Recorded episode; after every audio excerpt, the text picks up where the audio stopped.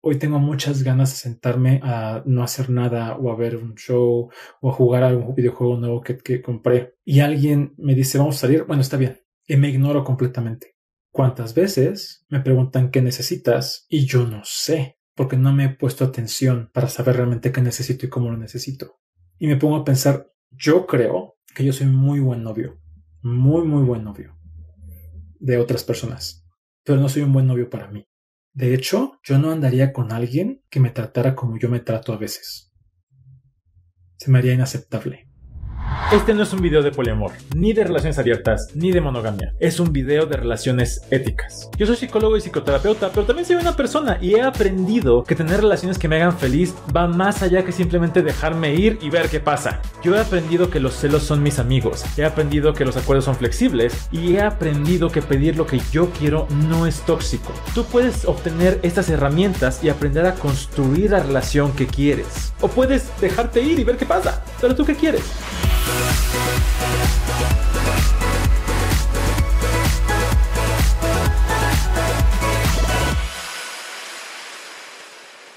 Al entrar en una relación amorosa, muchas veces eso implica que nos olvidamos de nosotros mismos. Me enfoco totalmente en la otra persona, en su bienestar y de pronto yo desaparezco. Y por supuesto cuando la relación termina, me siento vacío, siento que me falta algo.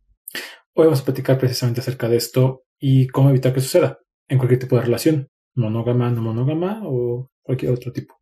Te voy a pedir que pienses en cómo tratas a una persona cuando empiezas a salir con ella. Pero no cualquier persona, cuando alguien realmente te gusta y dice, sí, esta persona me mueve cañón y piensa en la primera cita y cómo empiezas a salir y qué piensas, bueno, es que me voy a poner muy guapo, muy guapa. Bueno, te voy a hablar de mi experiencia. Yo soy de ponerme muy guapo, me pongo camisa bonita y me pongo loción y me arreglo, voy al barbero para que me arregle mis barbas que están un poquito desaliñadas. Este, me corto el pelo, este, y, y elijo un lugar especial, lo planeo todo, llego con esa persona y soy muy amable, ¿cómo estás? Y súper atento y estar viendo qué necesita, cómo lo necesita y estar siempre como checando que esté bien, no buscar que se sienta cómodo. Eh, me preocupa mucho por su bienestar. Y si hay algo que yo creo que le incomoda, puede ser un, ¡Ah! algo tengo que hacer para que se sienta bien. Eso pasa para mí durante mucho tiempo cuando empecé a salir con alguien. Y todavía en mis relaciones tiendo mucho a ser para la otra persona.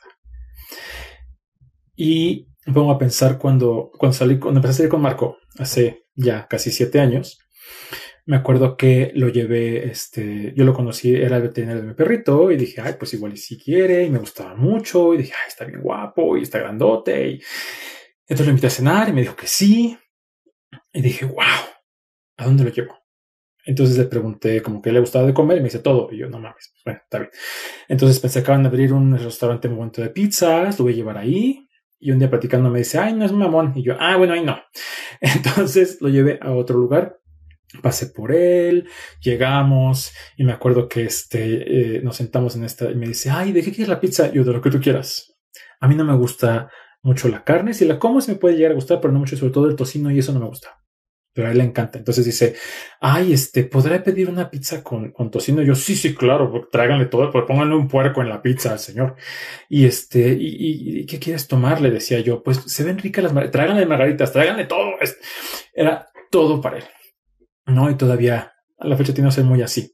Algo que nunca haría, o yo nunca hubiera hecho, es llegar a presionarlo, criticarlo, insultarlo porque me interesaba mucho que estuviera bien y estuviera cómodo.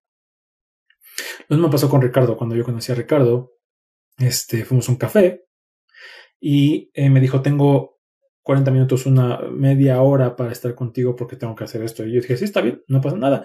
Yo checando el reloj, yo platicame de ti, interesándome muchísimo en todo lo que así, tu trabajo, lo que te gusta. Yo quería saber todo lo que él le gustaba y lo que necesitaba y lo que no le gustaba para no hacerlo. Y ahora que estoy en dos relaciones, en una relación con ellos de esta forma, hay muchas cosas que yo jamás haría. Yo jamás los insultaría. Nunca.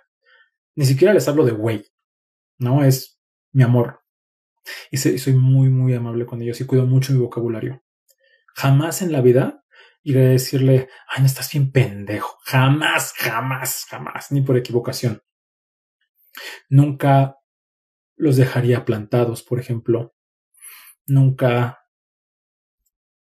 haría planes con alguien más si ya tengo planes con ellos, porque me gusta respetar su tiempo. Nunca haría algo que sé que les hace daño. Nunca. Pero ¿cuántas de esas cosas yo sí me hago a mí mismo? ¿Cuántas veces yo hago algo y me digo qué pendejo estoy? ¿Cuántas veces digo, hoy tengo muchas ganas de sentarme a no hacer nada o a ver un show o a jugar algún videojuego nuevo que, que compré? Y alguien me dice, vamos a salir, bueno, está bien, y me ignoro completamente. ¿Cuántas veces me preguntan qué necesitas y yo no sé? Porque no me he puesto atención para saber realmente qué necesito y cómo lo necesito. Y me pongo a pensar, yo creo que yo soy muy buen novio, muy, muy buen novio de otras personas. Pero no soy un buen novio para mí. De hecho, yo no andaría con alguien que me tratara como yo me trato a veces. Se me haría inaceptable. No sé si a ustedes les pasa algo parecido. Porque aparte es algo que yo me di cuenta hace poco. En, en proceso terapéutico, en este trabajo que hago, en el saber que a mí ni siquiera me enseñaron, yo no aprendí cómo tener una relación conmigo. Les voy a decir cómo lo aprendí. Cuando empecé a tener esta relación poliamorosa, cuando yo tenía relaciones monógamas antes, yo era darme completamente a la persona. Entonces, inmediatamente, yo todo mi tiempo disponible era para la otra persona. Toda todo mi tiempo. Cuando, cuando teníamos, eh, empezaba a andar con esta persona, mi calendario se volvía para esa persona. No es todo mi tiempo que no estoy trabajando, es para ti para conocerte, para estar contigo. Y de pronto, cuando tengo dos relaciones, ¿cómo le haces? Pues fácil, divides el calendario en dos. Hasta el punto en que empecé a darme cuenta que yo estaba muy cansado, muy, muy, muy cansado. Llegaba a estar fastidiado, y no de ellos.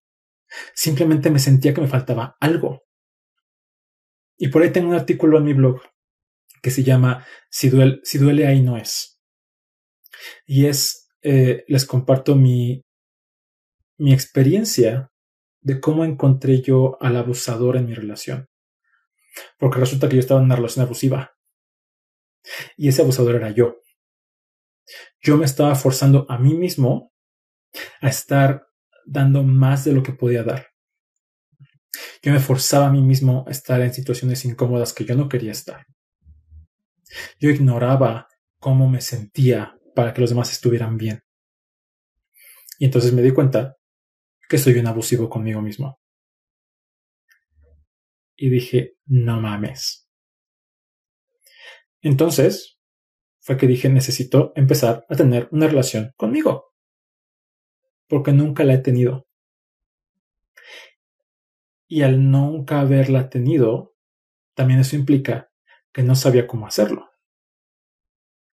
mucha gente te dice, es que tienes que amarte a ti mismo. Yo no sabría amar a Marco si no lo conociera. Yo no sabría amar a Ricardo si no lo conociera. En todo esto que les contaba al principio, de estas citas, de esto irnos conociendo, de este ir estando con ellos, yo fui aprendiendo lo que ellos necesitaban, preguntándoles, observando, intentando. Pero si nunca lo he hecho conmigo, ¿cómo chingados voy a saber cómo me voy a amar? ¿Cómo necesito ser amado? A mí pregúntame el lenguaje de amor de Marco y de Ricardo y te los digo así. Y cómo lo quieren y de, qué forma se sienten amados. Me preguntas el mío y te digo, pues sé que es palabra de afirmación, pero no sé exactamente cómo. A mí pregúntame qué hacer cuando Ricardo o Marco se sienten tristes, cómo apoyarlos. Y yo sé, si yo me siento triste, me dices, ¿cómo te apoyo? No sé. Porque generalmente no me pongo atención. porque estoy para la otra persona. Primer tip, ubicar tu cuerpo y estar súper consciente de cómo te sientes. Yo siempre lo, equiparo con el gimnasio. Si yo voy al gimnasio de ejercicio, pues sí duele y sí se siente así como que dices, ay, pero, pero duele rico, ¿no? Y dices, ay, sí, sí, está como de, ay, no manches. Y luego, oye, ese ejercicio. Entonces me pongo así y me empiezo a sentir como que sí está un poquito, pero se siente rico. Aunque sí me duele. Pero aunque no sabía explicarles la diferencia en palabras, si yo estoy haciendo ejercicio y me lastimo, el dolor es muy diferente y lo ubico perfecto. Si yo estoy haciendo esto y digo sí, me duele como que, como que sí, me pone fuerte. Pero si me tuerzo, digo, ay, no mames, esto me duele. Ese es el primer tip. Si estás haciendo algo que te incomoda, revisa si te incomoda o te lastima. Hay cosas que yo hice, como flexibilizarme porque era muy rígido, que me incomodaron muchísimo, muchísimo, y me dolieron, pero crecí. Hubo cosas como lo que les contaba hace rato de cuando abusaba yo de mí mismo, que no me hicieron crecer. Y me lastimaron y me hirieron. Hay que ubicar, empezar a ubicar eso. Y es un proceso, es poco a poco. Segundo tip, haz este ejercicio algo esquizofrénico. Estoy jugando cuando lo digo así. Como de desdoblarte y pensar que tienes dos personalidades y verte como de fuera. Y ve cómo te hablas. Y piensa si tú le hablarías así a alguien que amas. Si la respuesta es no, deja de hacerlo. Es incómodo y a veces es raro. Ay, ¿cómo voy a decir que, pues si estoy pendejo? No, pues me pegué, pues qué pendejo. Nunca le dirías a mi novio, ¿por qué? Porque se va a sentir mal. Ay, ¿por qué me lo digo yo? ¿Qué le digo a mi novio cuando se pega en una mesa? Yo, Jaime, yo les digo, ¿estás bien? ¿Necesitas algo? Mm. ¿Qué pasa si cuando yo me pego en la mesa me digo, estoy bien, necesito algo? Y realmente me reviso si necesito algo. ¿Cómo puedo tener un vínculo conmigo sin que la otra persona crea que soy egoísta? Excelente pregunta. El ser egoísta está muy abusado, está muy mal entendido. Si yo le digo a mi pareja, yo quiero dormir una noche a la semana solo, ¿estoy siendo egoísta? La parte egoísta sería ser irresponsable en mis afectos. Y eso quiere decir no tener compasión. ¿A qué me refiero? Si yo soy compasivo cuando expreso mis necesidades, voy a tener en cuenta el bienestar de la otra persona.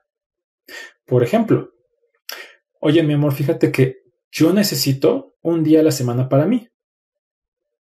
¿Cómo estás tú con eso? Uno, ya cheque cómo estás tú.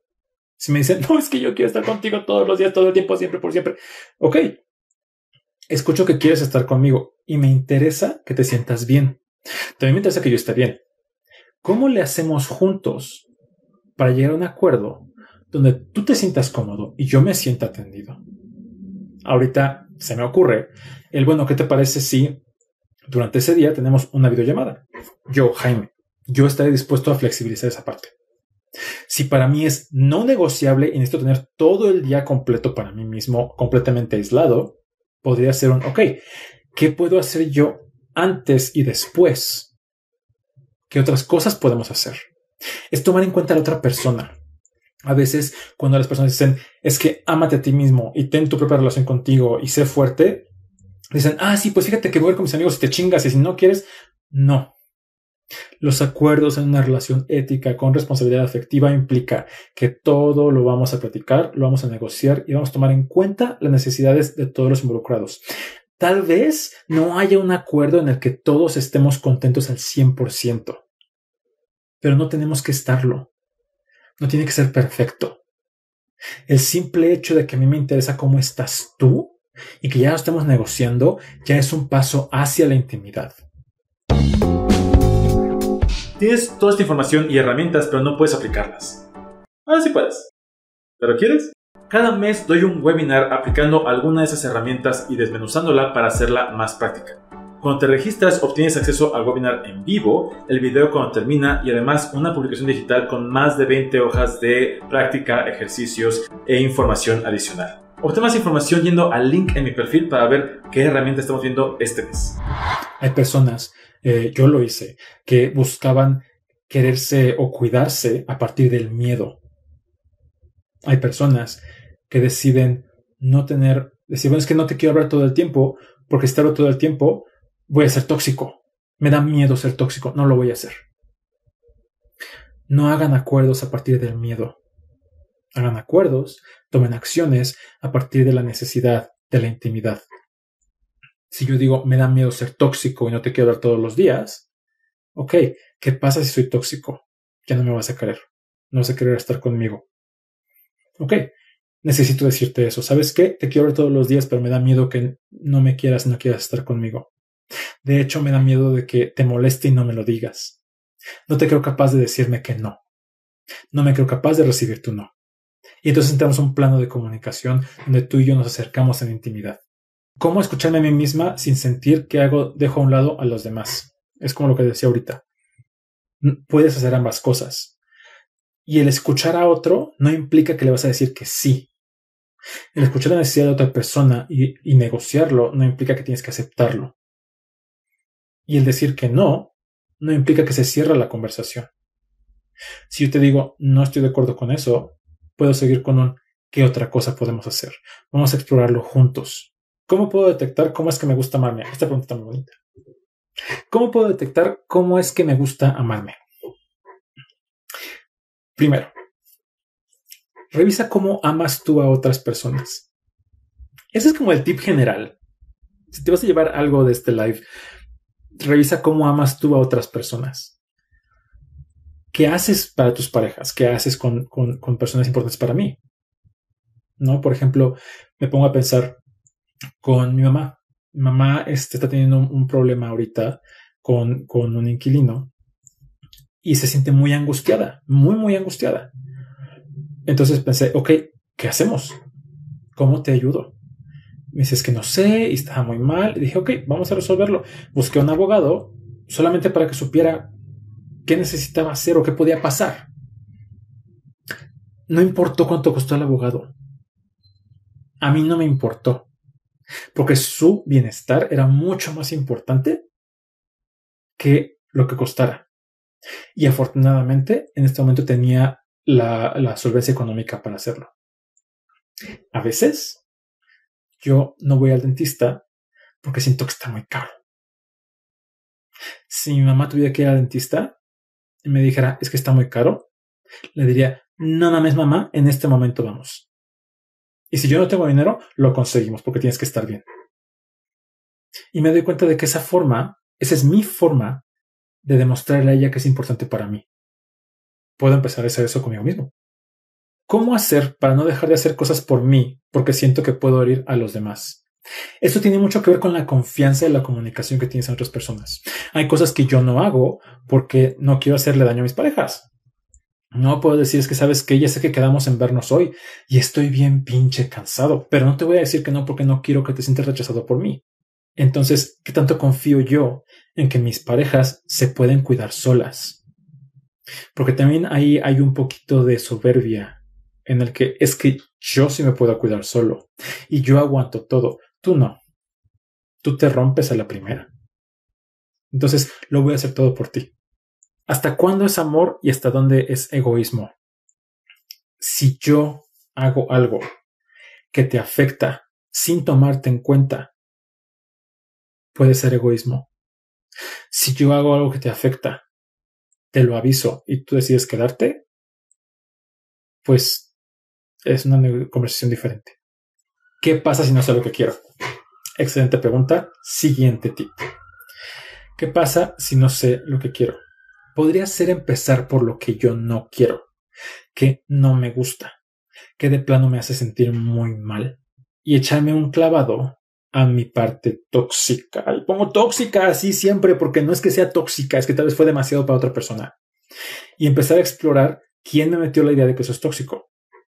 A mí me decían que yo era muy demandante porque yo quería estar siempre pegado así como chicle. Esa idea me lo metió mi primer, mis primeros novios, porque a ellos no les gustaba el contacto físico y era demasiado para ellos. A mí me decían que este, yo soy muy celoso, demasiado celoso e inseguro. Esa idea me la metió otro de mis exes. a mí me han, yo tenía la idea de que no soy suficiente y que eh, nunca voy a ser suficiente. Y esa idea me la metió mi papá, diciéndome que pues sí es para lo que me alcanza. Y pues sí que uno que luego para mejores cosas que voy a hacer después. Y al empezar a identificar estas ideas, me doy cuenta de que, ah, me duele pensar que no soy suficiente. Yo necesito sentirme suficiente. ¿Qué cosas me hacen sentirme suficiente? Tal vez no lo sé, pero es una buena pregunta. Y puedo empezar a estar más consciente de las cosas que hago y pensar en qué momentos me he sentido suficiente.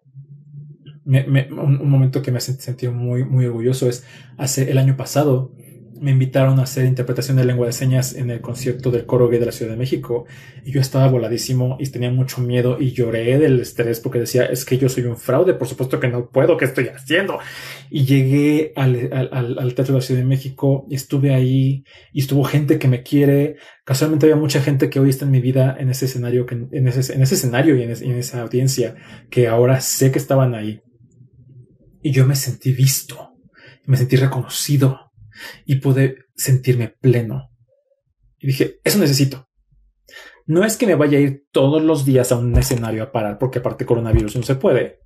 Qué padre sería. Pero estas personas me reconocieron aplaudiéndome. Entonces yo puedo decirle a mis parejas, necesito que me reconozcas aplaudiéndome. Puedo decirme mismo, necesito reconocerme yo aplaudiéndome.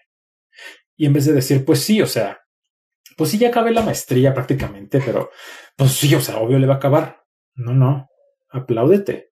Qué chingón que hiciste eso. Bueno, pues sí me invitaron a un live, de me invitaron a una, entrevista de radio, pero pues bueno, o sea, es una entrevista de radio. No, no, qué chingón que alguien me reconozca. Alguien vio mi trabajo y le gustó. Qué padre. Felicidades yo. Yay. Y pedirle a la gente que me ayude. Y decirle a mis parejas, a mis amigos, oye, ¿sabes qué? Me pasó esto y quiero que contártelo porque quiero que me valides. Y si esa persona no me valida como yo lo necesito, me dice, ay, güey, no mames eso. Yo no necesito eso. Voy a buscar a alguien que me dé lo que necesito.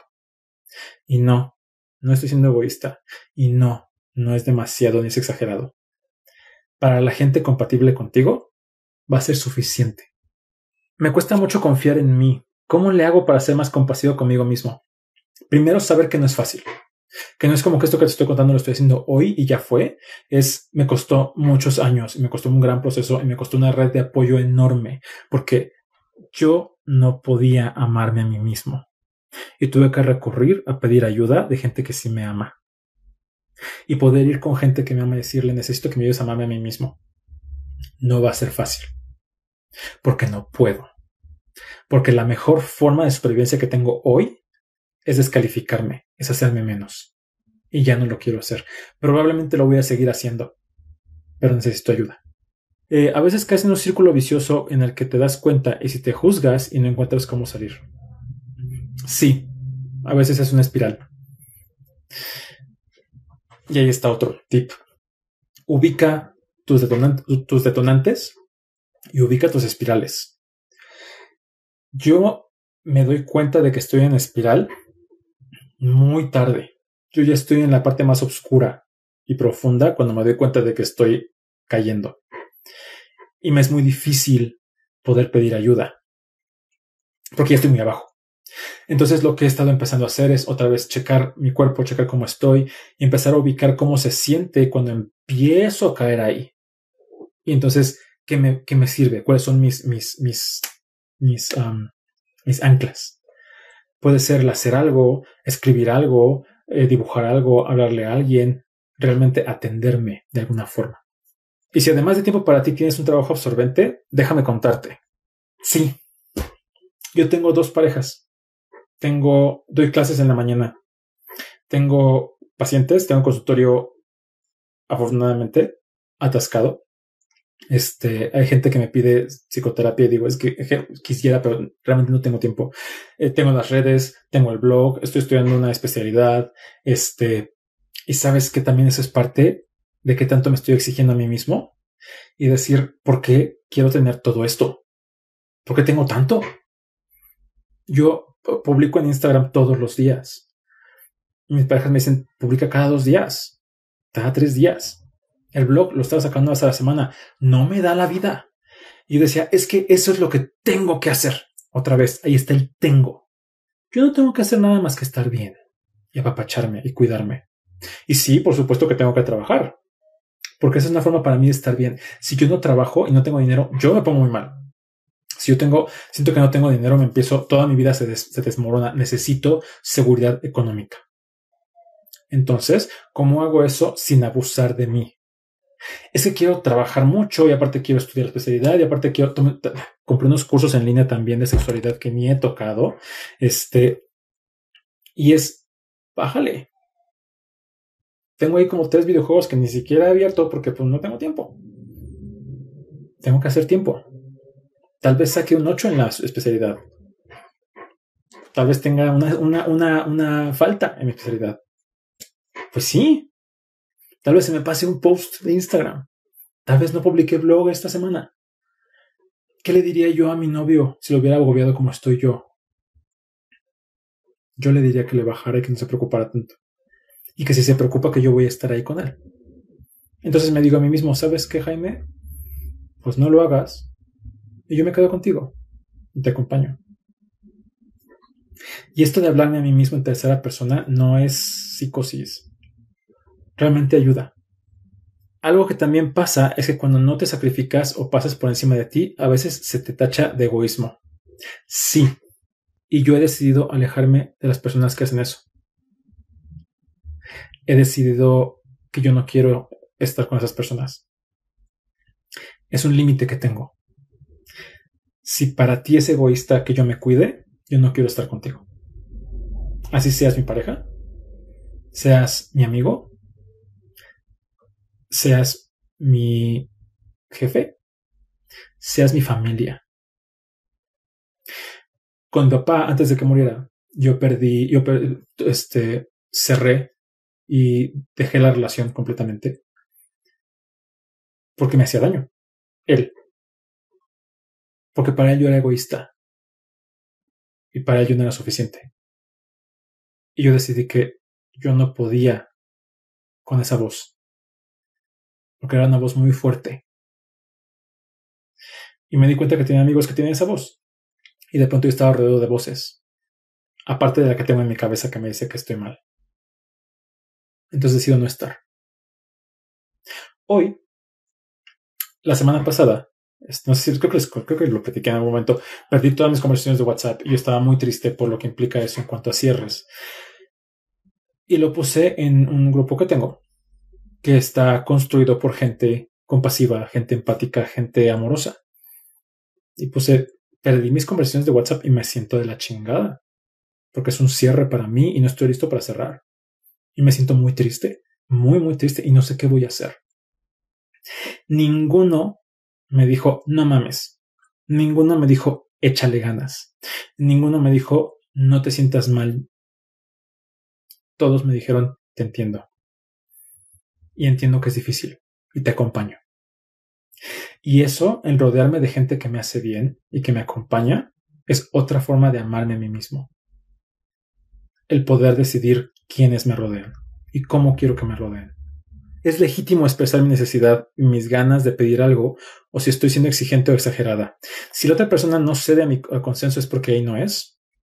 Nope. No a ambas. Tu necesidad nunca es exagerada. Nunca. Tu necesidad siempre es válida. Si yo tengo la necesidad de sentirme amado, nadie me puede decir que estoy mal.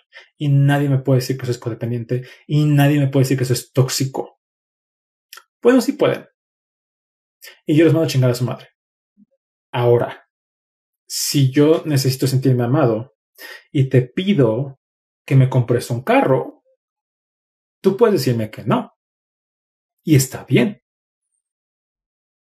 Si te digo, ok, no me compres un carro, ¿de qué otra forma me puedes hacer sentir amado? Yo estoy enfocado en la necesidad, no en la acción. A veces confundimos necesidades con acciones. Yo no necesito que mis parejas me hablen todos los días. Yo necesito sentirme presente en sus vidas. Yo no necesito que mis parejas sean exclusivas sexualmente conmigo. Yo necesito sentirme especial. Y esa es una forma de satisfacer mi necesidad y es válida. Tú no tienes que estar de acuerdo con esa forma, porque juntos podemos buscar otra. Y si de plano no hay forma, somos incompatibles y también está bien. Si te pediste el webinar de cómo aprender a diseñar tu relación, o cómo abrir tu relación, o cómo poner límites firmes y amorosos, no puedes acceder a esa información ya. Ah, sí puedes. ¿Pero quieres? A pesar de que el webinar solo está disponible cuando te registras en vivo, la publicación digital sí está disponible aún. Cada publicación son 20 o más hojas de práctica, ejercicios e información adicional para que puedas utilizar estas herramientas en la vida real. Checa el link en mi perfil o la descripción de este episodio para poder ver qué herramientas están disponibles hoy. Por más no monógamo que seas, siempre hay trabajo interno que hacer. Nunca sabrás cuando te salga, uff, el celo ahí está y el trauma ahí está. Y eso no tiene que ver con ser monógamo o no monógamo, es, creo que tiene que ver con ser persona. Porque estas son cosas que pasan no solamente en relaciones románticas, pasan en relaciones familiares, pasan en relaciones laborales, pasan en relaciones amistosas, pasa todo el tiempo. Somos personas que tenemos un pasado y tenemos heridas y necesitamos cosas y no sabemos comunicarlo. ¿Cómo empezaste a construir esas amistades? Empecé a, a, saber qué quería. Yo di clases por mucho tiempo, todavía doy clases, tengo 16 años dando clases. Y eh, hay muchas cosas que yo quiero hacer, muchas. Me gusta mucho la lengua de los idiomas me gustan mucho, me gusta mucho el japonés, me gusta la lengua de señas, hablo esas dos, inglés también, llevo mucho tiempo estudiando inglés. Entonces me empecé a meter en cosas así. Y empecé a conocer gente. Y empecé a arriesgarme. Empecé a arriesgarme una persona a la vez. Y ver, ok, te tengo confianza, tengo que decirte algo. Es que no sé hacer amigos. me decían, pues ya somos amigos. Y yo, ok, yo siento que no y no sé cómo hacerle necesito que me ayudes. Y empecé a pedir ayuda. Empecé a depurar mis redes. En Facebook empecé a borrar gente. Empecé a encontrar personas que tenían ideologías que para mí no eran aceptables. Y en vez de pelearme con ellos, para que piensen lo que yo pienso, que es muy soberbio, simplemente fue, yo no quiero relacionarme contigo. Y no tienes que pensar como yo. Hubo por ahí alguien que eh, estaba promoviendo como terapias alternativas muy dudosas que desde mi punto de vista hacen mucho daño y lo eliminé. En vez de decirle, oye, güey, es que fíjate lo que está pasando con esto porque no es mi trabajo. Si me lo piden, tal vez. Si no me lo piden, pues es respetable que haga lo que quiera.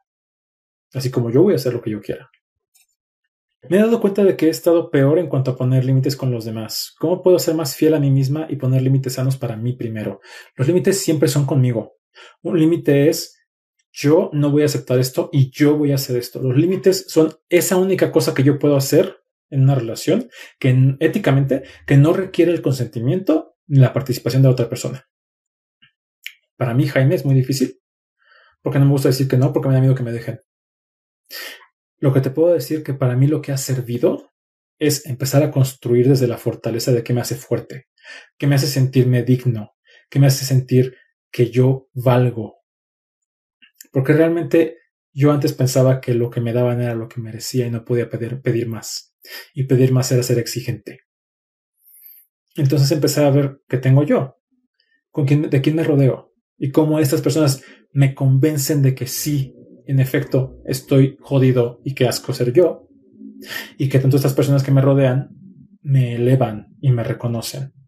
Poner límites. Primero aprender que es un límite aprender qué te hace daño y ver qué puedes manejar. Un límite que yo tengo es, yo no voy a estar en una relación donde hay violencia física. Yo me creo capaz de irme si hay violencia física. No lo sé, porque no ha pasado. Si sucede y no me voy, no es juzgarme y violentarme más. Es decir, no tengo la fuerza para ese límite todavía. ¿Qué otro límite tengo? ¿Qué otra cosa puedo hacer? Podría ser, si hay violencia física, voy a buscar ayuda. Otra vez, de mí para mí, conmigo. La incomodidad es importante para la vida porque te hace consciente de tu cuerpo. Exactamente. Exactamente, le oímos muy rápido, le oímos muy, muy rápido al dolor y el dolor nos enseña cosas. No hay que quedarse ahí a huevo, pero no hay que huirle tampoco. El dolor es algo que nos avisa qué pasa. ¿Y qué pasa cuando ya están viviendo juntos? Además de tu espacio para trabajar, necesitas tiempo para ti. Primero, yo no puedo decirte de toda la gente. Yo lo platico. Yo tengo este estudio, que es mi consultorio y que es mi salón de clases y que es aparte de mi lugar de trabajo y que es toda mi existencia. Tengo un departamento amplio donde tengo dos cuartos. Ahorita estamos en pandemia, no me puedo ir de viaje. Pero yo puedo hablar con mi pareja porque sé que tenemos esa comunicación y decirle, necesito tiempo y no sé cómo hacerle. ¿Se te ocurre algo? ¿Me puedes ayudar? ¿Cómo le hacemos? ¿Qué te parece que tú estás en ese lado del cuarto y yo me vengo a este lado del cuarto y me pongo audífonos y durante una hora no me hablas? ¿Qué tan cómodo estás con eso? Puede ser. Si mi pareja no me visita en casa, aunque se lo haya pedido, ni aunque esté enferma, pero está siempre pendiente de mí y me cuida de, de otras formas, ¿está bien dejar pasar eso o no? No sé si esté bien o mal. Para ti, ¿cómo es? Es el siguiente tip. Cuando te encuentres preguntándote si eso está bien o está mal, el si está bien o está mal siempre es externo. Está bien o está mal de acuerdo a quién, para quién si me voy hacia mí mismo y cambio el está bien dejar pasar eso, es para mí es suficiente lo que obtengo. Me siento cómodo y satisfecho con eso. O necesito otra cosa. Si necesito otra cosa, ¿la puedo pedir? Sé qué es. ¿Cómo me la doy? Aguas con juzgarse y hablar desde el bien y el mal. Y el extremo contrario, ¿qué pasa si quiero estar con alguien pero me alejo por miedo a ceder espacio? Otra vez, es desde el miedo, ¿Qué te dice tu necesidad? ¿Qué es lo que tú quieres? ¿Hacia dónde vas? ¿No de dónde te alejas? El camino es el mismo. Si yo me alejo de algo porque me da miedo o si me acerco a eso porque lo necesito, eh, la ruta es la misma, pero la intención es muy diferente y la experiencia es súper diferente. ¿Cómo manejar los detonantes que se vienen de traumas pasados sin afectar al otro pero amándome a mí? Con comunicación.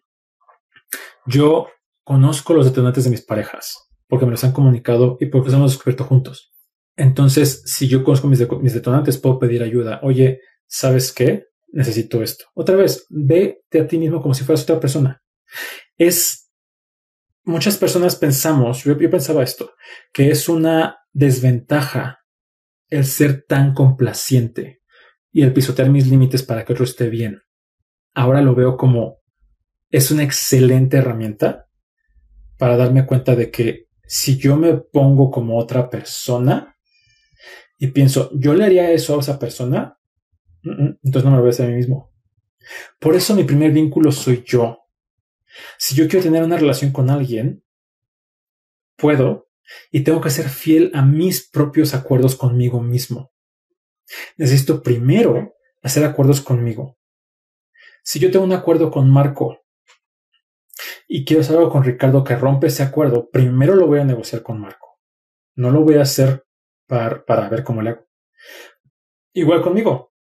Si yo tengo acuerdos conmigo mismo y empiezo una relación contigo y nuestros acuerdos empiezan a afectar los que yo tengo conmigo, te voy a decir, espérame, déjame ver qué tan no negociables son. Si yo tengo mis límites en mi relación contigo, tienen que estar de acuerdo con los límites que tengo yo conmigo mismo. Este tema me llegó mucho. Me cuesta mucho trabajo conectar conmigo, verme y atender mis necesidades. Siempre mi mirada es fuera de mí. Sí, y la cosa es que eso no está mal y no es una desventaja. Sal, sácate a ti mismo y vete como si fueras otra persona. Porque alguien como tú y como yo sabemos muy bien cuidar a otros. Entonces yo me saco y me veo como otro. Yo soy ese otro. ¿Qué necesita ese otro? ¿Cómo se lo voy a dar? Dos güeyes me, me después de ser bien lindos. No entiendo. Sí, a mí también me ha pasado. Se siente de la chingada. Yo me sentí de la chingada. Y sobre todo me di cuenta, yo, no es tu caso, yo me di cuenta de que eso me pegó en mi sentirme suficiente y sentirme bien conmigo mismo. Porque dije, es que, ¿qué hice mal? Y me empecé a culpar inmediatamente. Si mi novio me dijera, es que me gustearon, ¿qué hice mal? Yo le diría, no es que hiciste mal, es que tal vez no fueron compatibles. ¿Qué necesitas hoy para sentirte suficiente? Ok, Jaime, no es que hayas hecho algo mal, no eran compatibles. ¿Qué necesitas hoy para sentirte suficiente? necesito que alguien me reconozca. Hola, oye mi amor, necesito que me reconozcas. Oye amigo, necesito que me reconozcas. Si te quedas con algo del live de hoy, es si no sabes cómo amarte a ti mismo, está bien. Ubica cómo amas a tus parejas, cómo las cuidas, qué les haces. Sácate a ti mismo y ve cómo te tratas y piensa si se lo harías a tus parejas, o a tu mamá, o a tu papá, o a tu abuela, o a tu perro. O sea, mi perro se enferma y yo ya estoy con el veterinario, que es Marco, es su papá, y le digo, ya, tosió, hazle algo, chécalo. Pero si yo empiezo a sentir mal, ay, sí aguanto. Yo no dejaría que eso le pasara a alguien que quiero. Y si yo digo eso, yo no dejaría que eso le pasara a alguien que quiero y me lo hago yo, hay que cuestionarlo. Y cuestionar no es desde la violencia. La deconstrucción es poder ver hacia mí mismo y poder empezar a tomar partes y decir, esto sí es mío, esto no es mío, esto sí es mío. La deconstrucción no es destrucción, no es tirarlo todo a la basura, porque hay partes de ahí que sí me sirven. Es hacerlo minuciosamente, intencionalmente. Amemos éticamente, validemos nuestra experiencia y juntos sanemos las heridas del corazón. Abrazo, nos vemos. Únete a la comunidad de Gotitas de Poliamor para conocer personas como tú que buscan construir relaciones más éticas. Además, obtén acceso a Close Friends en Instagram, al grupo en Facebook, donde tenemos dinámicas diarias para aprender herramientas de comunicación y gestión de relaciones. También obtienes acceso al grupo de apoyo mensual por Zoom y precio especial en talleres y en el contenido en Coffee. Todo esto está disponible en coffee.com diagonal Jaime.